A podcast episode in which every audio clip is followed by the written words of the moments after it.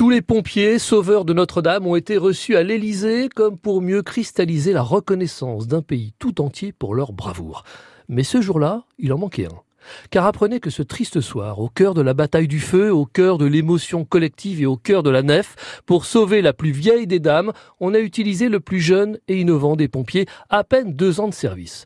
À l'heure où le risque était trop grand pour les hommes à l'intérieur de l'église, on a fait appel à Colossus. Mais qui est-il celui-là? Colossus n'est pas un dieu et il n'est pas non plus un personnage de Victor Hugo qu'on aurait oublié au détour d'une page. Colossus est un robot pompier. Monté sur chenille, il mesure près d'un mètre soixante pour 500 kilos. Son job à lui est de prendre le relais des hommes quand le risque est trop grand, quand l'éboulement menace ou quand dans d'autres circonstances le gaz ou les températures trop élevées inquiètent.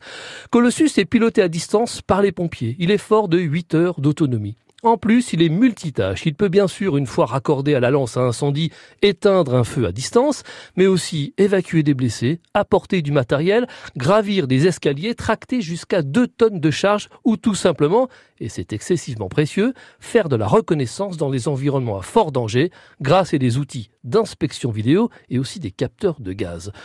Colossus n'est pas venu ce jour-là à l'Elysée, il avait juste peur d'abîmer les jolis parquets avec ses grosses chenilles. Discret, il a su s'intégrer et se rendre indispensable. Heureux robot.